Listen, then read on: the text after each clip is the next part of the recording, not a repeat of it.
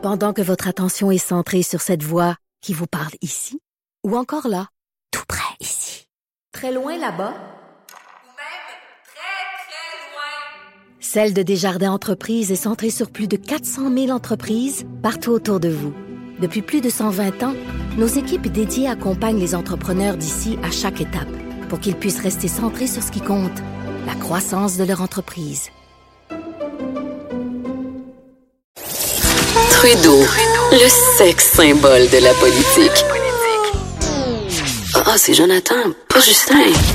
Trudeau, le midi. Cube Radio. Avec beaucoup de plaisir que je reçois euh, l'historien Denis Anger en Ben studio comme à tous les mercredis. Salut Denis. Ça va super bien, euh, Jonathan. Oui, ben Ouais. oui, tu, tu te remets. Ah tu ben prends oui, euh, ah ben oui, oui, comme, euh, fêlées, comme je euh. racontais. Ouais, ma petite côte fêlée, ma petite clavicule, là, je suis rendu que, comme les enfants, là, je fais mes nuits. C'est bon, c'est Grande bon. amélioration. Bon, eh, bon, tu vas bien, tu fais tes nuits. Il y a des gens qui vont moins Ah bien, ben oui. qui dorment pas la nuit. C'est ceux qui sont touchés par les inondations. Ça nous a donné l'idée de revenir sur euh, l'histoire des inondations au. Québec. Même, on va même aller plus loin On et revenir. commencer. tu sais, Le, le principe d'inondation, les craintes reliées à ça et tout, ça, ça- on, peut- on peut remonter très, très, très, très Ben, on s'en loin. là. souvient, Jonathan, on peut remonter jusque dans l'Ancien Testament, dans la Bible, on s'en souviendra toujours. 40 jours, 40 nuits de pluie incessante qui avaient submergé la, la terre et que Noé, euh, qui avait eu l'enseignement de Dieu de ramasser dans son arche. Donc, c'est probablement la première gr- grande inondation documentée en Occident. Est-ce Évidemment, qu'elle est documentée? ben, elle est dans la du Bible. côté euh, mystique, là, est-ce que est-ce que il y, a un- y a un incident dans l'histoire Ouais, il y, y y a- un fond de vérité, c'est-à-dire que dans tout ce qu'on a dans la Bible, évidemment, c'est une légende, hein, ce sont des réalités qui ont été augmentées. La réalité Oui. augmentée, c'est bien avant Ben nous. oui. hein, la, la Bible date de presque 3000 ans, mais euh, probablement qu'on s'est inspiré d'un fait réel ou, ou un cataclysme sous forme de pluie diluvienne avait euh, détruit et emporté bien des gens, puis on avait évoqué le personnage de Noé qui, guidé par Yahvé, Dieu, avait construit cette arche. Euh, les inondations, on les a partout. Par exemple, en Chine, c'était un fléau épouvantable le long d'un fleuve qui s'appelle le Yangtze, le, le fleuve jaune. On dénombre par centaines de milliers les victimes des inondations successives qui étaient attribuées à la crue printanière des eaux du Yangtze. Partout en Mésopotamie, L'humain s'installe d'abord le long des rivières, des fleuves, on comprend bien, ça permet de commercer, de se déplacer à travers euh, l'espace et le temps avec des barques. Hein. Évidemment, la proximité de l'eau, ben, ça aide à, la- comment dire, à la culture de tout ce qui s'appelle euh, fruits, légumes, le blé, le riz, etc. Lorsqu'on arrive en Nouvelle-France, mais les gens qui viennent ici, ils viennent avec dans l'esprit les deux grandes terreurs de la vie dans la France médiévale.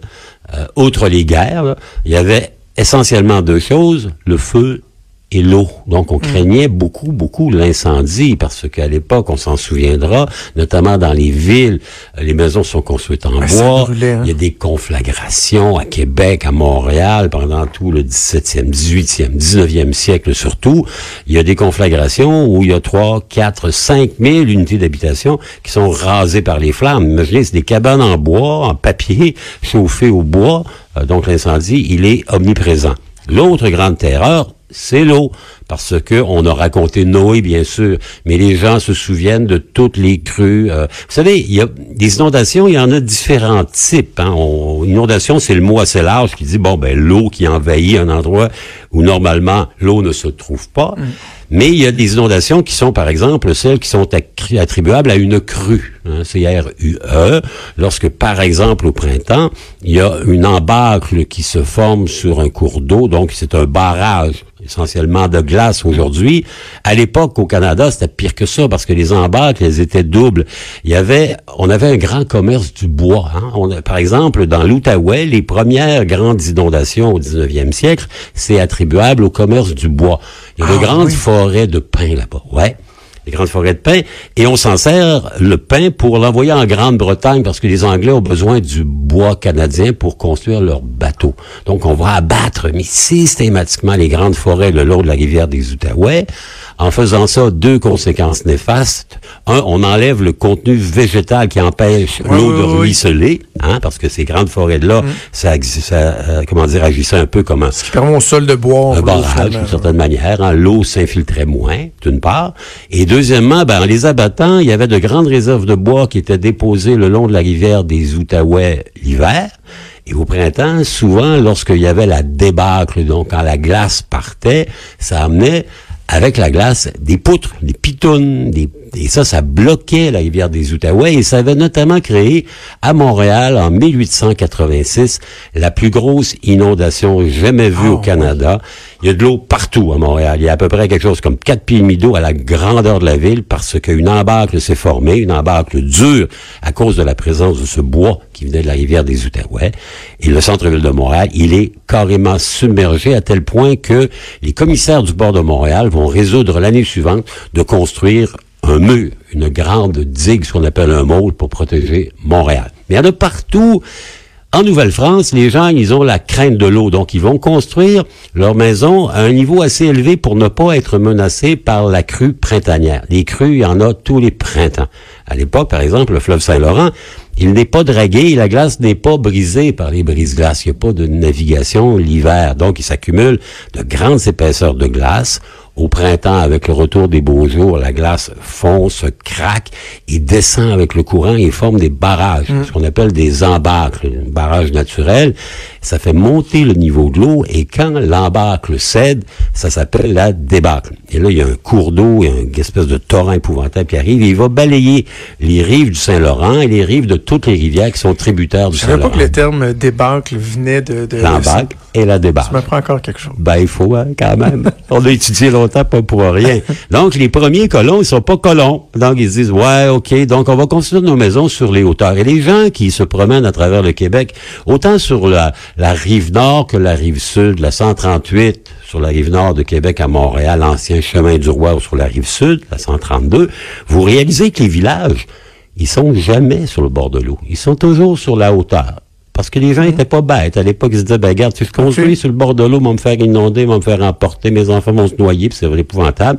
Donc, ils sont bien contents qu'il y ait l'inondation parce que ça rend le sol extrêmement fertile. hein.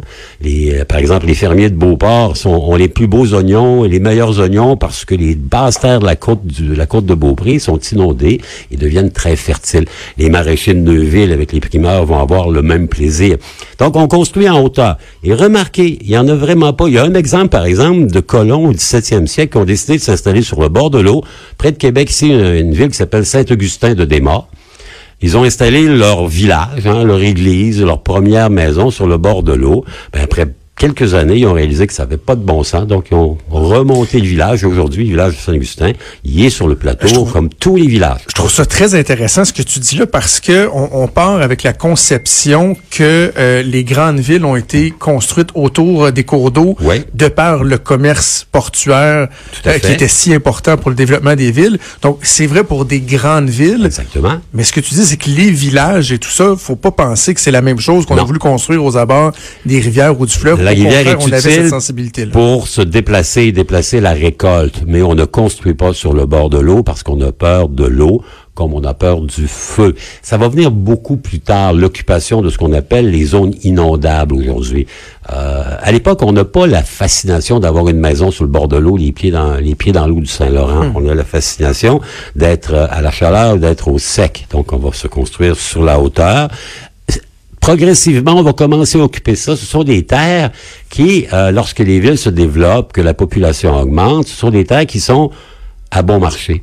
Parce que ce sont des terres glaiseuses, ce sont des terres humides, ce sont souvent des terres marécageuses. Donc, ces terrains-là sont de pas très bonne qualité et se vendent pour pas très cher. Donc, les gens qui ont commencé à, à se construire, avoir le rêve de se construire une petite maison à eux, souvent ce sont de petites maisons, des chalets qui sont convertis, que l'on agrandit. On regarde un peu les images des régions qui sont touchées actuellement et regardez un peu le profil d'habitation. C'est pour beaucoup d'anciennes résidences secondaires l'été parce que la crue a duré une semaine ou deux. Hein. Les 350 autres journées de l'année, votre petite maison à Rigaud, votre petite maison sur le bord de la chaudière, votre petite maison ben sur la... C'est le paradis sur Terre. Hein? On souffre pendant une semaine ou deux, une année sur quelques-unes, mais on a là un endroit qui est magnifique. Donc, il y a eu, il n'y avait pas de demande. Donc, ces terres-là se vendaient ou se cédaient à bon marché. Les villes, qui aurait dû intervenir il y a déjà bien longtemps, dire que ce sont des zones inondables, c'est dangereux, vous y allez à vos risques et périls, et on ne ferait pas d'autorisation ou de lotissement ou de permis étaient attirées par l'appât du gain d'une certaine manière, parce que là, il y a des revenus fonciers, il y a des nouveaux développements, ils sont sur le bord de l'eau, de plus en plus, les gens y ont construit des propriétés de belle qualité, avec des revenus intéressants, des municipalités disent, bah, bon, c'est pour retour, ça va être l'inondation chez le voisin, et de remettre de jour en jour, d'année en année, puis de ne pas réaliser qu'on vit dans une période, et là, j'apprends rien à personne quand on parle de changement climatique, de réchauffement de la planète, le Québec et le Canada et l'Amérique du Nord, entre le 15e et le 19e siècle, ont vécu ce qu'on appelle la petite époque glaciaire. Il faisait froid. Hein? Donc, le froid fait en sorte que moins d'accumulation de neige durant l'hiver. Les embâcles, les débâcles et les crues printanières étaient euh, présentes, mais pas aussi nombreuses que ce qu'on connaît depuis une quarantaine d'années. Là, c'est épouvantable. Il y en a quasiment tous les deux ans. Puis il y a des événements que l'on n'aurait, on n'aurait jamais pu imaginer. 1987 à Montréal, il y a un déluge 100 mm en 30 minutes, on s'en souviendra. 100 mm en 30 minutes. Le boulevard Descaries, il est inondé. Il y a même des gens qui avaient perdu la vie là-dessus. Le centre-ville de Montréal, six pieds d'eau à la grandeur parce que l'évacuation pluviale suit pas trop jeune. Ben, j'avais 6 ans. J'avais 6 ans. Mais drôle, tu me parles de Décarie, puis on dirait que j'ai des images en tête d'avoir déjà vu De l'eau, de l'eau, de l'eau, avec des voitures qui sont submergées. J'étais à euh, Laval, moi. On, va être correct à Laval. Ah ouais, bah ouais, à Laval, c'est toujours un peu plus haut parce qu'évidemment, ça porte le nom de, du Saint-Évêque de Québec. Mais d'ailleurs, le maire Jean Doré, il avait presque laissé son euh, sa couronne parce qu'il était en vacances en, en Californie. il était resté en vacances. Exactement. Et, il a vraiment beaucoup, beaucoup perdu de plume. En fait, c'est devenu un, enseignement, je dirais, dans ça a été un boulet pour lui, essentiellement. On se souviendra aussi de 1996, le déluge du Saguenay où là aussi il y a beaucoup, beaucoup de pluie, mais il y a surtout la rupture d'un barrage, hein, le réservoir à Kenogami qui s'est ouvert et qui a littéralement balayé la ville de Chicoutimi à l'époque. Donc ça, c'est nouveau, on en voit de plus en plus. Les faits d'inondation, ça aussi, on les voyait pas beaucoup. On voyait des crues, par exemple, la Beauce, depuis toujours, a la crue printanière. La rivière Chaudière prend ses racines dans le lac Mégantic, se gèle, et les Beaucerons, qui sont des beaucerons un peu particuliers, ben, ils en faisaient une fête printanière. Il y avait, il y avait des paris, on pariait des sous, il y avait une cagnotte pour savoir l'heure exactement où la débâcle surviendrait. Et la manière de déterminer le moment de la débâcle, on plantait un sapin sur la, rivière. Et lorsque le sapin décollait, ben là, c'était l'heure exacte et celui qui avait parié l'heure précise, oh, il remportait quelques dizaines de dollars. La Beauce, c'est devenu un peu un, un élément de la, comment dire, de la tradition, de la légende Beauceronne, mais la légende, et on le voit là, ces temps-ci, ben, les gens commencent à être un peu tannés, commencent à réaliser que la crue, lorsqu'elle vient tous les ans, ça commence à être compliqué parce qu'il n'y a pas vraiment de défense contre ça. On a beau dire, j'ai entendu un beau terme cette semaine, immuniser une maison c'est-à-dire, ben c'est immunisé de maison, on lui donne un vaccin. Ben oui, on l'empêche d'avoir une maladie. Essentiellement, non, on fait une imperméabilisation du, euh, du sous-sol. Hein? On le recouvre pour pas que l'eau rentre dedans. Mais ce qu'on a réalisé, c'est que sur, en principe, c'est pas mal, sauf que s'il y a beaucoup d'eau, la maison devient comme un bateau, donc ben oui. elle se met à flotter. Et on a vu ça à Beauceville, une maison, les gens ont mis 125 000 dollars pour l'imperméabiliser il s'est mis à flotter. Moi, on m'a raconté en fin de semaine une anecdote d'une personne qui, justement, a rendu son solage totalement imperméable, mhm. sauf que l'eau vient tellement gorger le sol que ça amène une pression incroyable sur le tour de la maison. Et cette personne-là, le plancher a comme sauté. Tout à fait. A popé comme une bouteille qui aurait trop de pression. on n'est pas plus avancé. Une boîte de conserve que vous, vous, pesez exactement. Donc, il y a une méthode qui est pas largement utilisée au Québec, qui est la construction sur pilotis. Dans les zones inondables à travers le monde, lorsqu'on construit des habitations, on les construit sur pilotis. Par exemple, en Asie, il y a des endroits où la grande mousson fait une variation de 17-18 pieds, 5 hein, à 6 mètres de variation. Et là, on construit sur pilotis, qui est une bonne formule. Mais ici, ça n'a jamais fonctionné parce que la construction sur pilotis, ben, on trouve pas ça aussi beau que d'avoir un beau gazon vert autour et d'avoir un endroit pour entrer le virage. Donc, inondation, elle est dans les mœurs, elle est dans les traditions.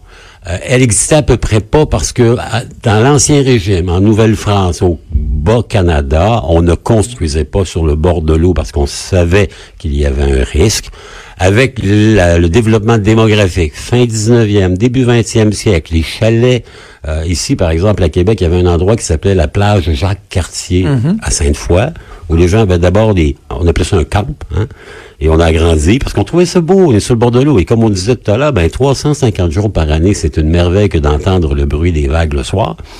Mais il y a quelques années, la mairesse de l'époque, Mme Boucher, avait décidé d'en faire un parc municipal et ça avait fait tout un tollé ces pauvres gens qui étaient expulsés. Aujourd'hui, cette démarche, elle prend une ampleur.